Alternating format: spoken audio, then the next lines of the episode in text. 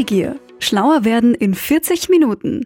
Hallo an alle Neugierigen zu Episode 5 von Neugier. Schlauer werden in 40 Minuten. Jedes Monat beleuchten wir ein wissenschaftliches Thema und zwar so, dass es jeder versteht und das Lernen sogar Spaß macht. Das ist das Ziel.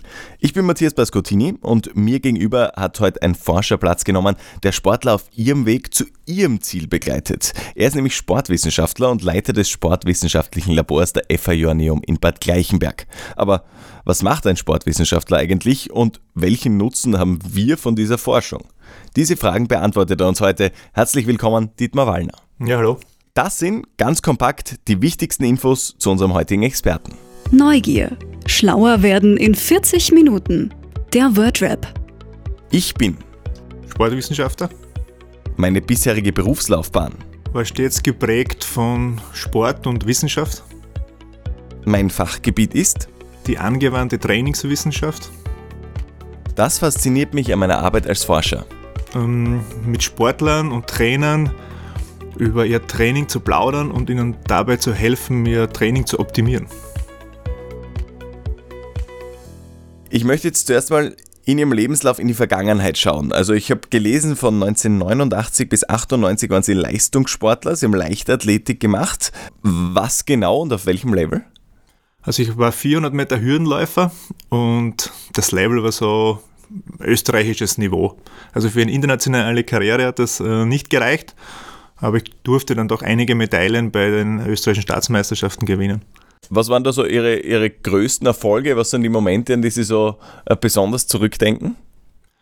Also ein besonderes Highlight äh, war für mich die Teilnahme am damaligen äh, Google-Meeting. Das war das damals größte österreichische Leichtathletik-Meeting und vor 15.000 äh, Zuschauern zu laufen war schon ein ganz besonderer Moment für mich.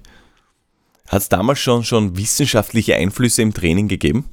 Ja, aber nicht so intensiv wie heute, würde ich sagen. Äh, mein Glück war, dass mein damaliger Trainer Institutsvorstand vom Institut für Sportwissenschaften war und ich damals schon sehr stark in diese Materie in Theorie und Praxis reinschnuppern durfte.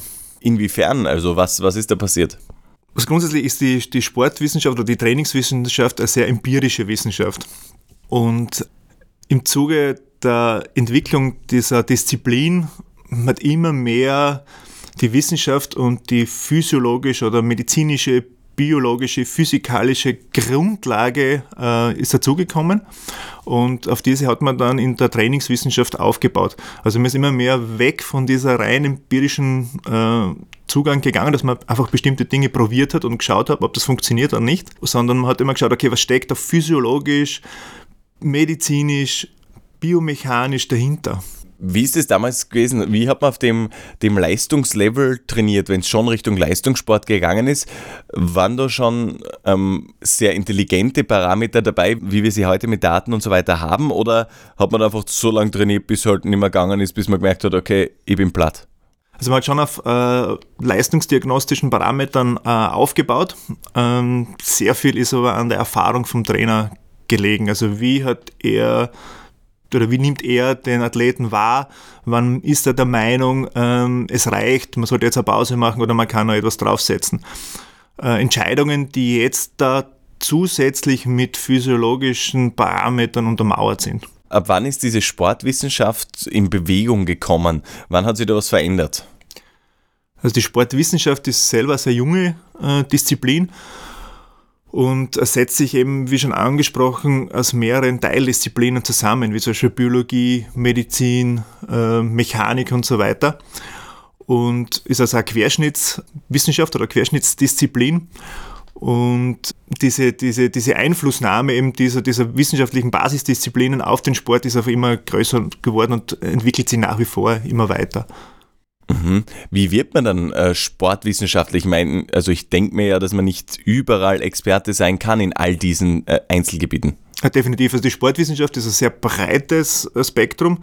Äh, Das, was ich jetzt angesprochen ist eher so der medizinische, biologische Zugang. Es gibt da genauso gut einen geisteswissenschaftlichen Zugang, wo sich äh, Sportwissenschaftler überlegen, so Dinge wie, warum betreibe ich Sport, ethische Fragen im Sport und dergleichen. Äh, Welche Ziele hat man als Sportwissenschaftler oder Sportwissenschaftlerin? Also mir persönlich hat immer die Trainingswissenschaft besonders eben fasziniert. Ähm, gibt es so ein Sprichwort, man studiert immer das, äh, was man nicht kann oder wo man sich selbst weiterentwickeln will oder wollte. Und mein Ziel war es immer schneller zu laufen und so habe ich begonnen, mich mit Trainingswissenschaften zu beschäftigen.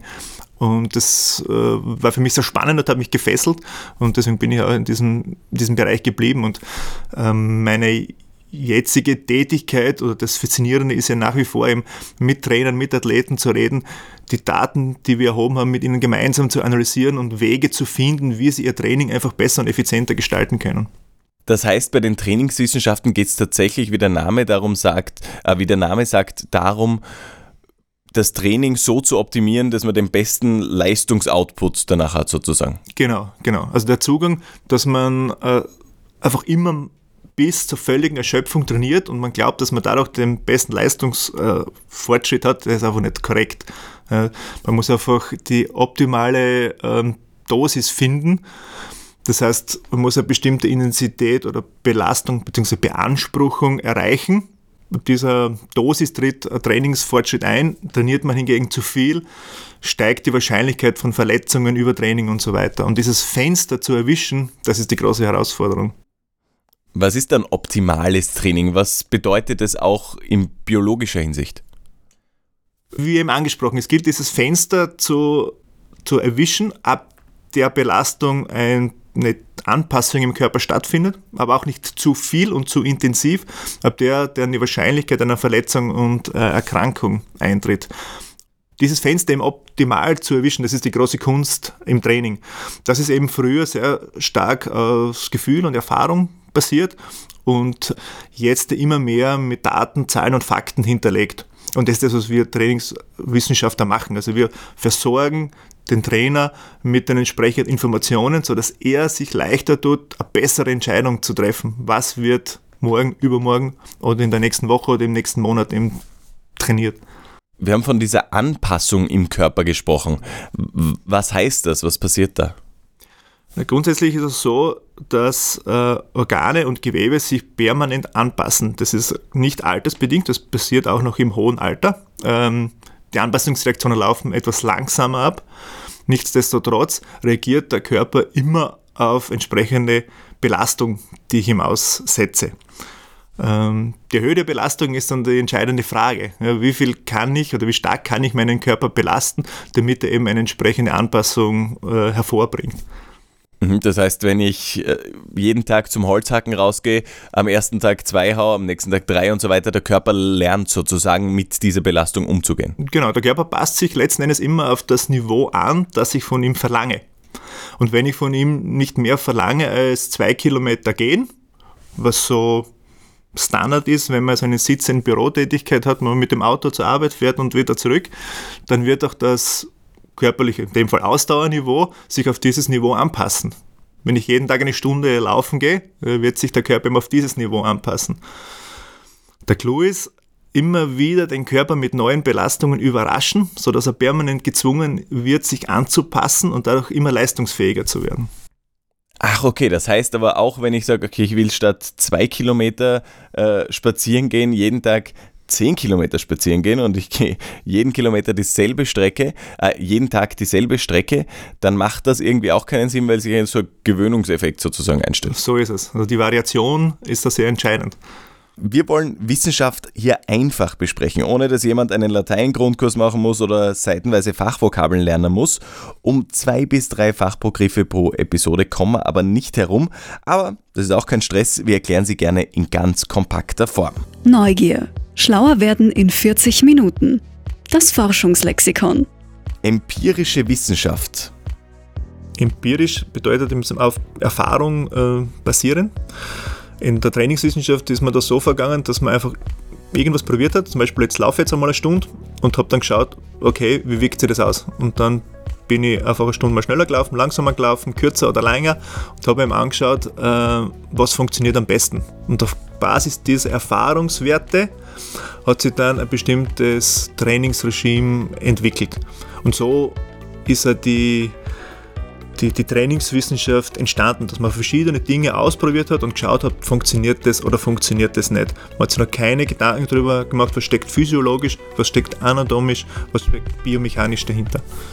Aerob und anaerob. Bei der Energiegewinnung für sportliche Bewegung spielt der Sauerstoff eine ganz zentrale Rolle. Fette und Kohlenhydrate brauchen für, ein, für die Verstoffwechslung Sauerstoff.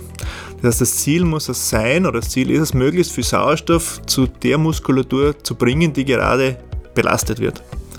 Schaffe ich es, ausreichend viel Sauerstoff zu dieser Muskulatur zu bringen, um daraus Energie zu gewinnen, dann spricht man von aerober Energiegewinnung. Der Körper ist aber so konstruiert, dass wenn der Energiebedarf höher wird, auch auf anaeroben Weg, das heißt auch wenn nicht genug Sauerstoff zur Verfügung ist, noch Energie gewinnen kann.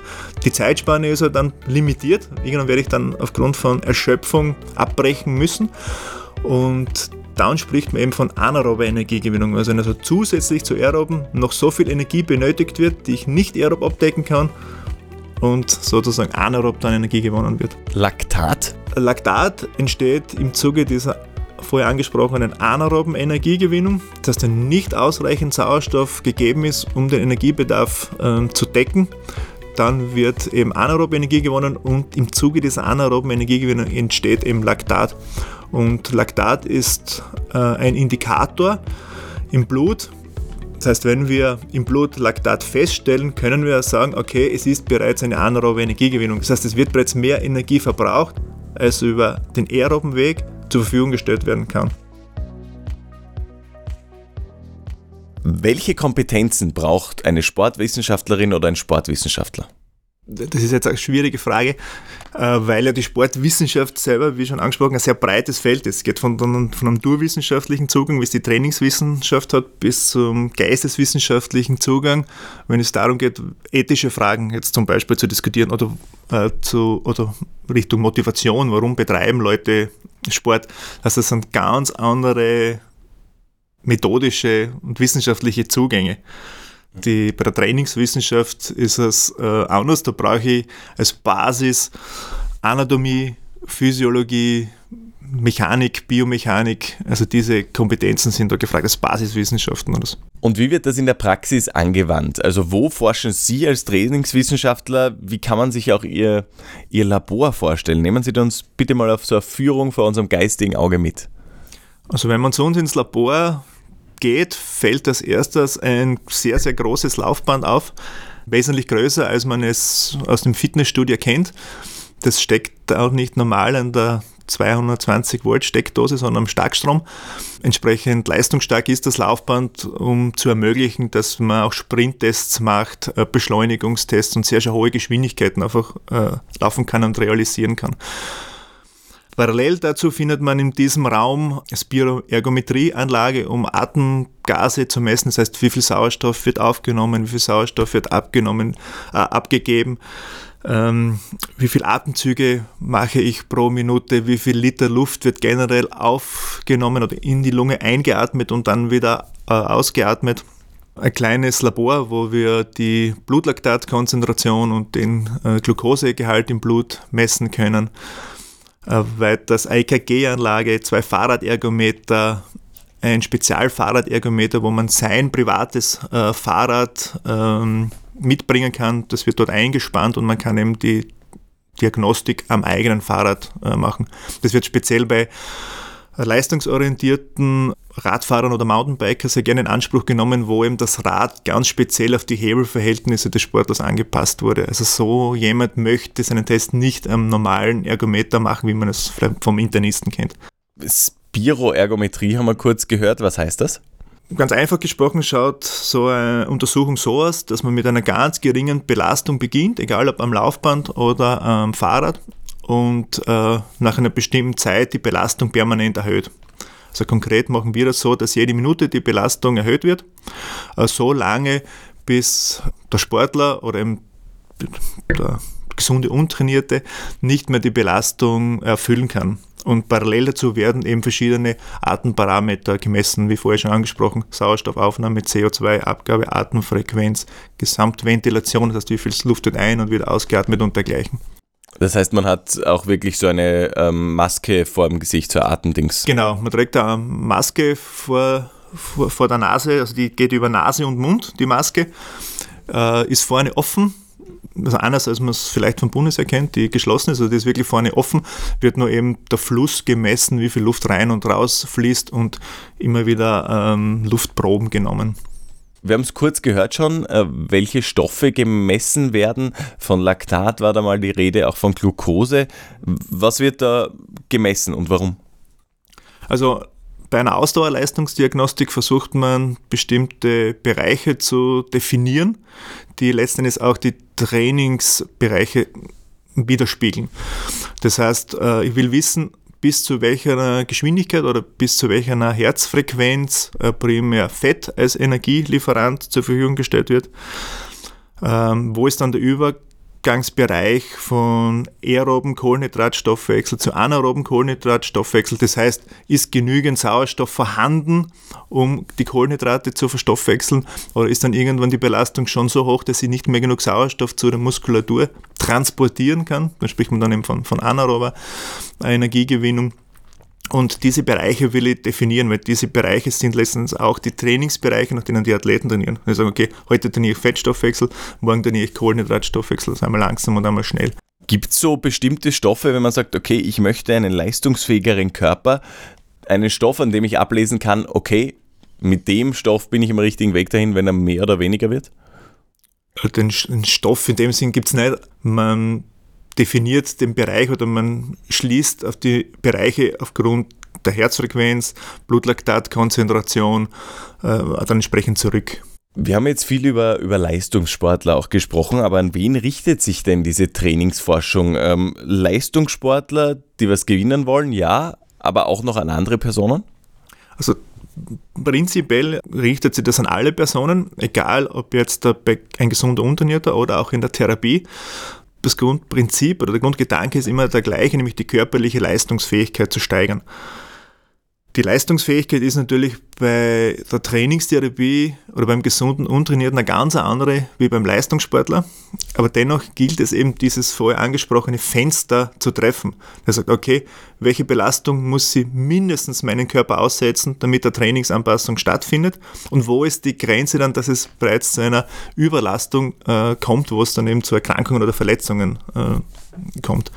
Das klingt natürlich auch ein bisschen, wenn es beim Otto Normalsterblichen unter Anführungszeichen jetzt äh, gesehen wird, ein bisschen wie das, was Fitnesstrainer auch tun sollten, ähm, zu beachten, wie viel Training ist gut. Ähm, wie stark überlappen sich diese Berufsfelder und wozu brauche ich noch einen Fitnesstrainer, wenn ich Sportwissenschaftler habe? Ja, sehr viele Sportwissenschaftler arbeiten auch als Trainer oder als Fitnesstrainer. Im Fitnessbereich oder im Bereich des gesunden Untrainierten ist dieses Fenster von Trainingsanpassung und Überlastung das größte. Das ist dort am leichtesten äh, Effekte zu erzielen. Gut ausgebildete Experten brauche ich vor allem im Leistungssport und in der Trainingstherapie, weil dort dieses Fenster ein sehr, sehr kleines ist. Und äh, dort ist es auch am schwierigsten. Bei Autos kennt man das, dass neue Technologien zuerst so in den hochklassigen Wegen verbaut werden und dann irgendwie nach und nach in die Modelle für die breite Masse kommen. Ist es bei der Sportwissenschaft auch so, dass jeder Normalo sozusagen von den Erkenntnissen im Leistungssport profitiert und irgendwann das auch übertragen wird auf ihn oder lässt sich das eher nicht übertragen? Ich würde schon sagen, dass das so ist. Ja, man braucht jetzt nur an die Herzfrequenzmessgeräte oder umgangssprachliche Pulsmesser äh, denken. Jeder Hobbyläufer oder Radfahrer verwendet es oder hat zumindest einen im Besitz. Ja. Wenn man zurückdenkt, vor 20 Jahren äh, war diese Art der Messung eigentlich den Leistungssport vorbehalten.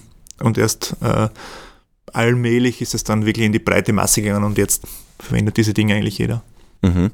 Ich habe gelesen, Sie arbeiten auch mit einigen Fußballclubs zusammen, zum Beispiel auch schon über längere Zeit mit dem SK Sturm Graz aus der österreichischen Bundesliga. Wie schaut denn diese Zusammenarbeit aus? Also begonnen haben wir in der Ära von Franco Foda 1, wenn man so will, mhm. ähm, mit, mit SK Sturm Graz zu arbeiten. Wir haben vorher schon mit der Fußballakademie an der HB Liebenau ähm, gearbeitet.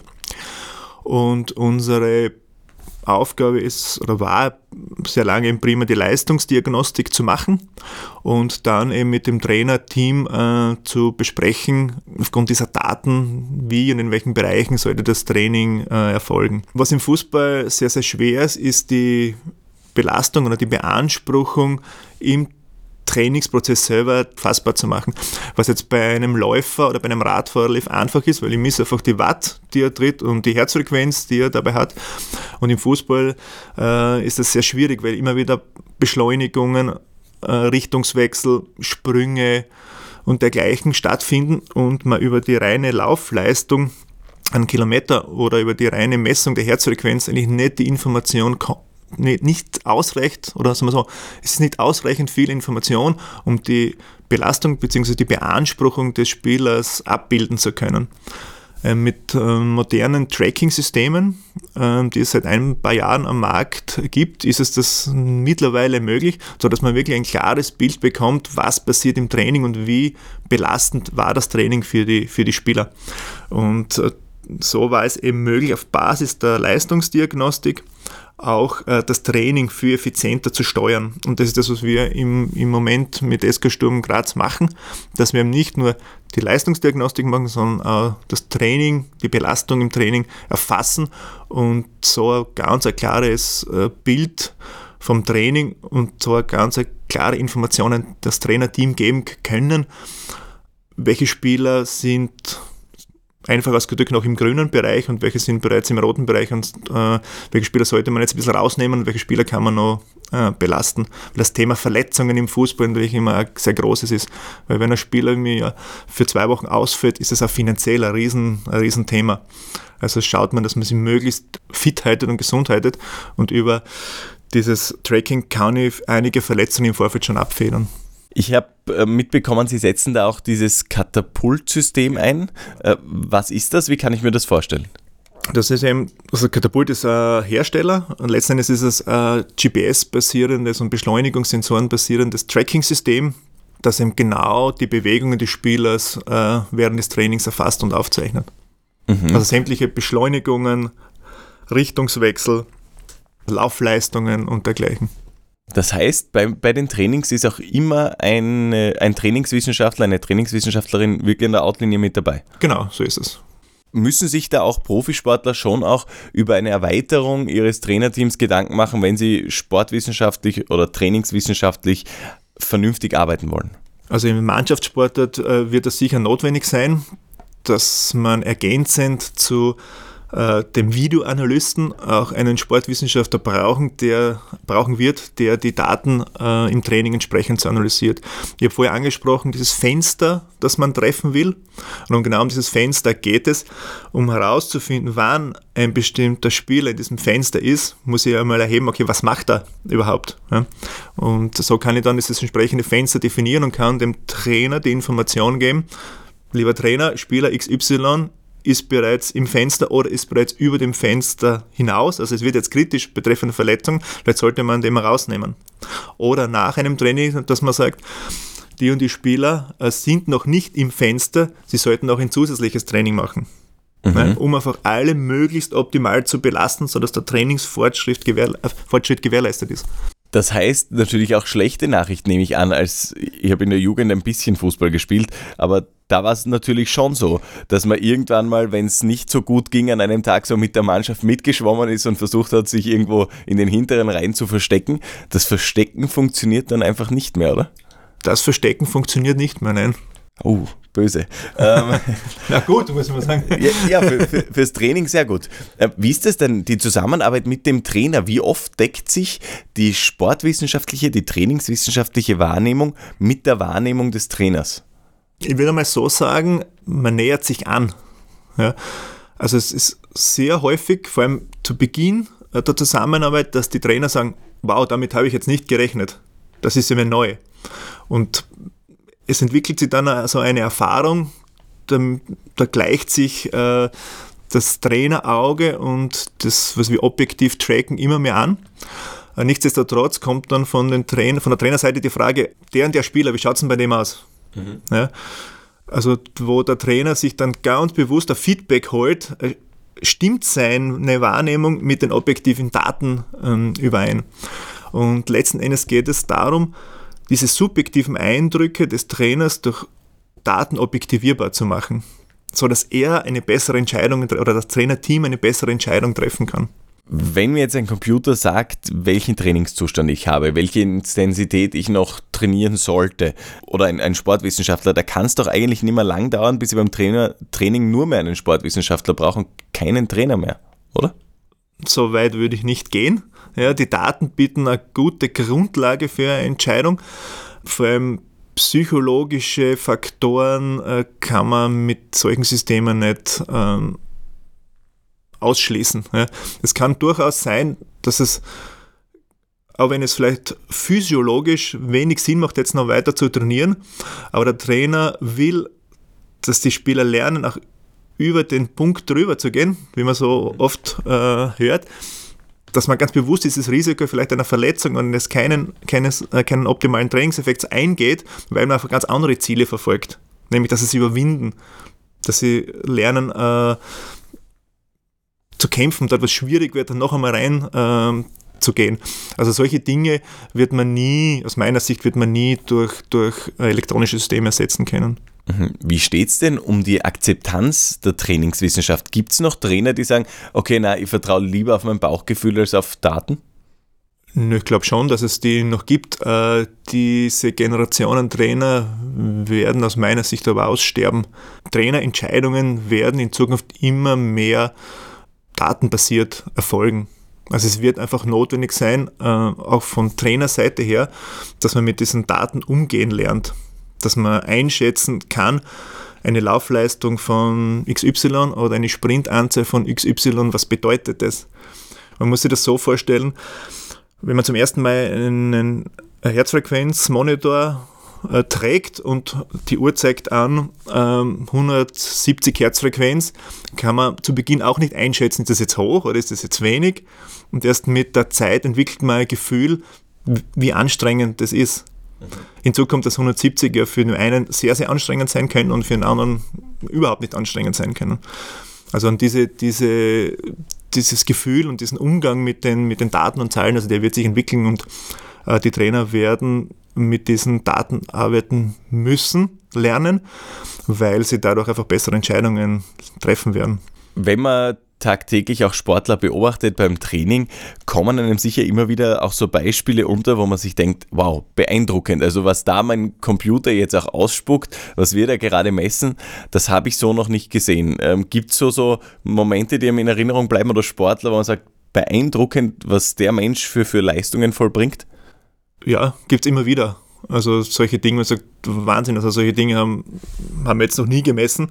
Das war jetzt äh, einzigartig und ähm, auch im Fußball gibt es immer wieder äh, Spieler, die einen bestimmten Bereich, auch von der körperlichen Seite her, äh, herausragende Leistungen äh, haben. Aber um ein guter Fußballer zu sein, ist die körperliche Seite nur ein Mosaikstein. Also da gibt es noch wesentlich äh, weitere, ja, die man berücksichtigen sollte. Aber das, das sehen wir immer wieder. Wie kommt man denn zu solchen Vereinen wie die, mit denen Sie zusammenarbeiten? Ich habe äh, Sturm Graz haben wir schon aufgezählt, äh, Rubin Kazan, wenn mich nicht alles täuscht, ist auch noch mit dabei.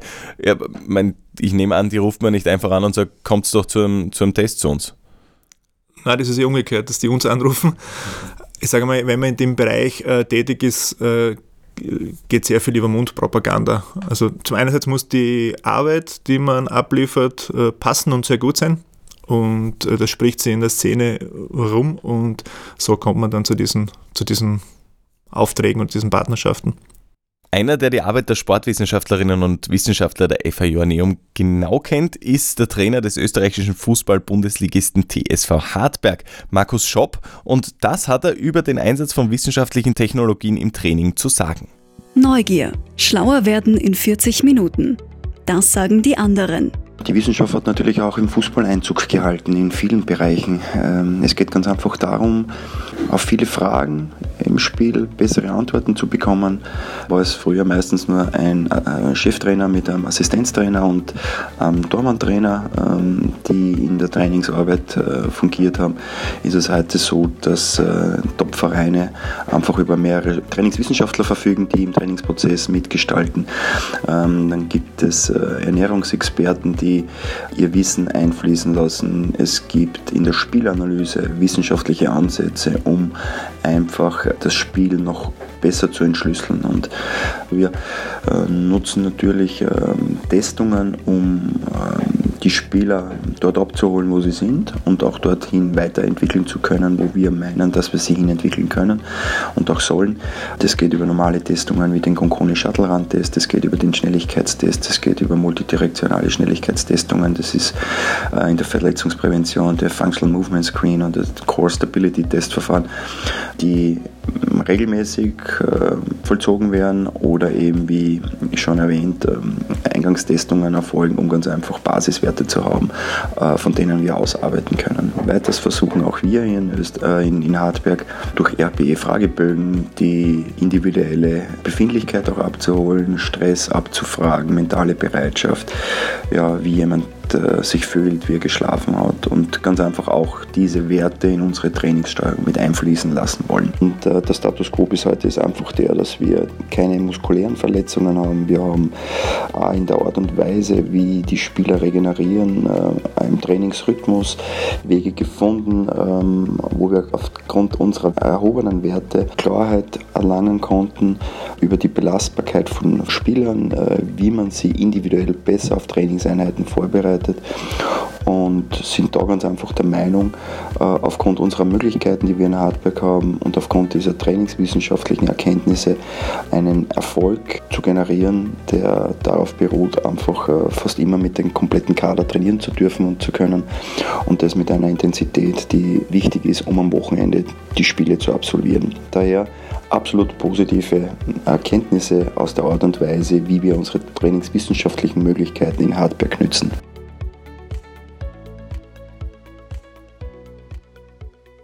Bleiben wir noch einmal kurz beim Fußball. So wie ich das verstehe, spielen die Erkenntnisse, die Sie gewinnen, auch ins Thema Big Data rein. Also ich habe mehr Daten von Spielern und kann die jetzt nutzen.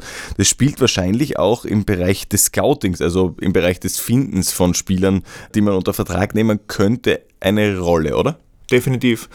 Ähm, einerseits auf der körperlichen Seite, also wenn ich äh, Spieler suche, die bestimmte körperliche Voraussetzungen mitbringen müssen oder sollen, wie zum Beispiel, ich suche sehr schnelle Spieler. Das Problem äh, ist im Moment noch, wie komme ich zu den Daten? Äh, denn ein Mitbewerber in der gleichen Liga wird mir die Daten nicht zur Verfügung äh, stellen. In Österreich ist es im Moment so, dass mittels sogenannten Optical Tracking diese körperlichen Daten erfasst werden und den einzelnen Bundesligisten zur Verfügung gestellt werden. Es wird dann in Zukunft Softwarelösungen geben, die mir dann äh, automatisch auf Basis dieser Rohdaten dann die Spieler rausfiltern werden, die jetzt für mich als Mannschaft äh, interessant sind. Der nächste Schritt wird dann sein, dass man auch ähm, technische und taktische Fähigkeiten an Zahlen festmachen wird können. Es gibt da schon einige Ansätze, wie man eben Passqualität an einer Zahl äh, festmachen kann. Es hängt da davon ab, jetzt zum Beispiel, wie viele Gegenspieler habe ich mit einem Pass äh, überspielt. Sprich, ein Pass nach vorne hat eine höhere Punktezahl wie ein Pass zur Seite oder, oder nach hinten. In welcher Drucksituation habe ich so einen Pass gespielt und so weiter. Also diese Rahmenbedingungen äh, spielen dann in die Bewertung des Passes rein und da gibt es ja dann unterm Strich dann ein entsprechendes äh, entsprechender Score und auf Basis dieses Scores kann ich dann eben schauen, okay, wie gut ist die Passqualität des Spielers. Und solche äh, Parameter wird es im technischen und auch im taktischen Bereich geben, sodass ich auch eine gewisse Vorselektion in Zukunft auch nicht im körperlichen Bereich, sondern auch im technisch-taktischen Bereich machen kann. Und das System schlägt mir dann einige Spieler vor und diese Spieler besuche ich dann beim Spiel dann live und schaue sie mir an und entscheide dann, okay, die sind jetzt für mich oder für meinen Verein interessant oder nicht. Wir haben von Optical Tracking gesprochen. Was heißt das? Heißt das, äh, man nutzt Fernsehbilder aus Stadien oder wie, wie funktioniert das? Genau. Im Prinzip gibt es drei Möglichkeiten, um zu den Daten zu kommen. Also wir sprechen hier von Positionsdaten, das heißt, an welcher Position ist der Spieler im Spielfeld und wie verändert sich diese Position. Das eine äh, ist mittels äh, GPS und Beschleunigung Sensoren. Das zweite ist äh, so ein radargebundenes System, äh, wo ich auch ähnlich wie beim GPS-System äh, Sensoren am Körper trage. Und äh, das dritte ist eben mittels Optical Tracking. Hier brauche ich ein entsprechendes äh, Videobild mit möglichst hoher Auflösung und hoher, möglichst hoher Qualität. Die, der Vorteil vom GPS-System ist, dass ich ziemlich ortsungebunden bin und egal, ob ich jetzt am Trainingsplatz bin oder äh, auf Trainingslager bin oder im Wettkampfstadion bin, äh, ich trage die GPS-Sensoren und habe die Information. Allerdings nur von meiner Mannschaft und nicht von der gegnerischen Mannschaft. Ähnlich ist es beim Radarsystem. Äh, das Radarsystem ist das genaueste System. Es war fix installiert im Stadion oder auf einem bestimmten Trainingsplatz. Das heißt, ich bin wenig mobil und ich habe auch keine Information über die Gegenspieler. Und auch das Problem ist der Ball. Die Information, wo ist der Ball? Was für die taktische Beurteilung äh, natürlich eine große Relevanz hat, dass ich weiß, wo der Ball ist. Und das dritte System ist das Optical Tracking, das ist noch, noch das ungenaueste System, liefert mir aber Informationen von meiner Mannschaft, von der gegnerischen Mannschaft und vom Ball.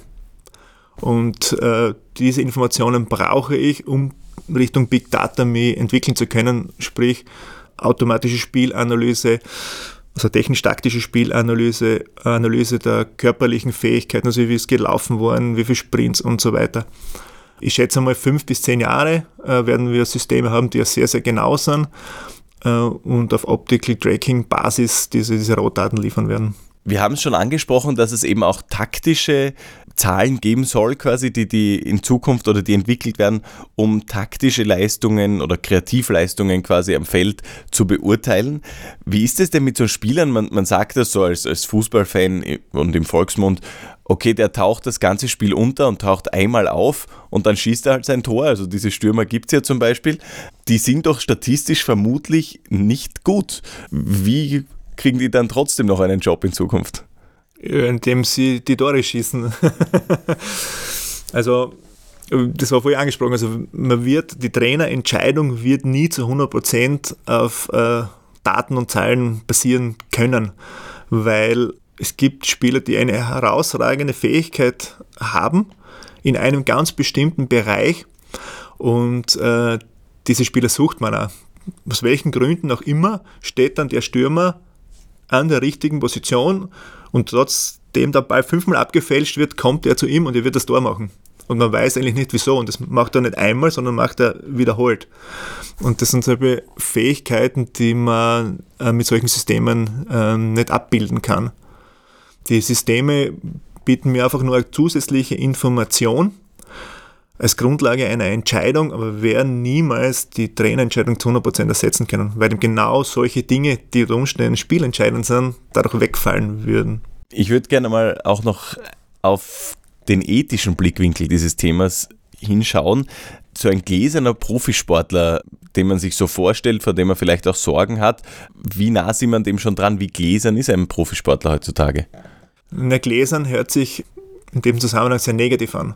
Letzten Endes ist das, was wir machen, absolut im Sinne jedes einzelnen Spielers. Denn was passiert? Seine Belastungen werden individuell gesteuert, sodass er sich perfekt oder möglichst perfekt individuell entwickeln kann. Das ist immer ein Riesenvorteil. Wir verhindern dadurch unter Umständen Verletzungen, weil wir ihn rechtzeitig rausnehmen können. Weil wir sehen, okay, jetzt wird es kritisch, aufgrund der Höhe der Belastung können wir ihn rausnehmen. Also eigentlich sollte jeder Spieler sehr, sehr daran interessiert sein, dass seine Daten getrackt werden, weil sie ihm in seiner Entwicklung unterstützen. Deswegen würde ich das überhaupt nicht negativ sehen und auch Gläsern in dem Zusammenhang nicht als äh, negativ äh, interpretieren. Dieses Messen der eigenen Leistung ist auch was, was im Breitensport, wir haben es teilweise schon angesprochen, eine immer größere Rolle spielt. Fitness-Tracker werden immer beliebter ein guter Trend aus Ihrer Expertensicht? Eine schwierige Frage, wirklich eine schwierige Frage. Grundsätzlich bin ich schon der Meinung, dass es sinnvoll ist, wenn Sie Hobbysportler einer Leistungsdiagnostik unterziehen und auf Basis dieser Daten ihr Training äh, machen. Fitness-Tracking in dem Sinn, dass ich meine Daten auf einer Cloud hochlade und zur Verfügung stelle, sehe ich schon ein bisschen kritisch, äh, weil ja die diese, diese Cloud-Betreiber ja diese Daten für diverse statistische Analysen im Sinne von Big Data verwenden und man eigentlich nicht genau weiß, äh, was mit diesen Daten passiert. Also Leistungsdiagnostik, Trainingssteuerung, um das angesprochene Fenster zu treffen, ja, Datensharing ohne Absicherung, das sehe ich schon ein bisschen kritischer. Macht das Sinn? Also kann ich dieses Fenster treffen, wenn ich Laie bin? Oder brauche ich dazu einen Profi? Ich würde mal sagen, man kann ein Gefühl dafür entwickeln und äh, viele äh, Sportler haben es und auch Hobbysportler haben ein sehr, sehr gutes Gefühl dafür, für ihren Körper entwickelt. Äh, speziell, wenn man beginnt und dieses Gefühl noch nicht entwickelt hat, ist zum Beispiel ein Herzfrequenzmessgerät dann schon sinnvoll. Äh, man kann es dann im Laufe der Zeit dann immer mehr äh, ablegen. Aber speziell zu Beginn und beim Einstieg würde ich es schon empfehlen. Gibt es eigentlich Sportarten, bei denen Sie der Meinung sind, okay, da werden trainingswissenschaftliche Dinge äh, nicht funktionieren? Oder funktioniert das in nahezu jeder Sportart? Eine schwierige Frage. Je bedeutender das künstlerische Element wird, desto schwieriger äh, wird es. Aber ich sage mal, selbst bei Dingen wie Gerätturnen findet eine intensive sportwissenschaftliche Analyse statt beim Training. Also ich war vor einigen Jahren beim amerikanischen Olympiatrainingszentrum in Chula Vista in Kalifornien und da waren die einzelnen Geräte mit fix installierten Kameras aus allen Perspektiven, äh, riesen Flatscreens aufgebaut und äh, der Sportwissenschaftler und Biomechaniker dabei, die sich die Tourenelemente angeschaut haben. Der, der Touren hat geturnt, die Übung. Analyse, Turnen, Analyse, Turnen, Analyse, Turnen. Also sehr, sehr hohes Niveau an sportwissenschaftlicher Betreuung, die da an den Tag gelegt wurde. Wenn wir einen Blick in die Zukunft riskieren, wo glauben Sie, wird sich dieses Feld hinentwickeln? Wo steht die Trainingswissenschaft in 15 Jahren? Also ich glaube, dass der technische Einfluss oder der technische Fortschritt einen großen Einfluss nehmen wird auf das, was wir machen werden. Äh, die große Herausforderung in der Sportwissenschaft wird es sein, mit der Fülle von Daten, die die verschiedenen Messsysteme liefern, richtig umzugehen, sprich die richtigen Schlüsse für das Training letzten Endes zu ziehen. Also wir werden sehr viele Daten zur Verfügung haben. Die große Fähigkeit wird sein, daraus dann die richtigen Schlüsse zu ziehen. Was bringt uns allen die Forschung im sportwissenschaftlichen Bereich? Jetzt gibt es die kompakte Antwort. Neugier. Schlauer werden in 40 Minuten. Und wozu alles? Ich glaube, diese Frage muss man differenziert beantworten, nämlich äh, differenziert auf die drei Hauptbetätigungsfelder der Sportwissenschaft, nämlich Trainingstherapie, gesunder, untrainierter, also Gesundheitssport und äh, Leistungssport. Im Leistungssport äh, geht es darum, die Leistung zu optimieren und um die Leistung zu optimieren, muss das Training entsprechend optimiert sein. Und diese Trainingsoptimierung wird sehr stark datengetrieben äh, erfolgen. Im Gesundheitssport und auch in der Sporttherapie ist mittlerweile die Evidenzlast so groß, dass man, dass man ganz klar sagen kann, Exercise is Medicine. Also durch Bewegung kann ich viele Krankheitsbilder therapieren oder eben äh, vorbeugen, je nachdem, ob ich jetzt in der Sporttherapie oder Trainingstherapie oder im Gesundheitssport ähm, bin. Wobei man sagen muss, die Dosis macht's Gift. Ja? Das heißt, man braucht Experten, die richtig dosieren, die also den Sport oder die, die, die Bewegung oder das Training so einsetzen, dass sie eben den gesundheitsförderlichen Effekt hat oder den therapeutischen Effekt hat. Und dafür bedarf es eine gute Ausbildung. Und ich glaube, dass da die Sportwissenschaft oder die Sportwissenschaftler, Sportwissenschaftlerinnen die richtige Berufsgruppe dafür sind. Wir haben heute über die Sportwissenschaften für Spitzensportlerinnen und Spitzensportler und für den Breitensport gesprochen, haben die Mechanismen und Technologien dahinter ein bisschen beleuchtet. Dank unserem Experten der FH Joanneum, Dietmar Wallner. Vielen Dank fürs Kommen. Bitte gerne. Ich freue mich, wenn ihr den Link zum Podcast mit Freunden teilt und beim nächsten Mal wieder mit dabei seid. Bis dahin, werdet schlauer und bleibt neugierig. Ciao.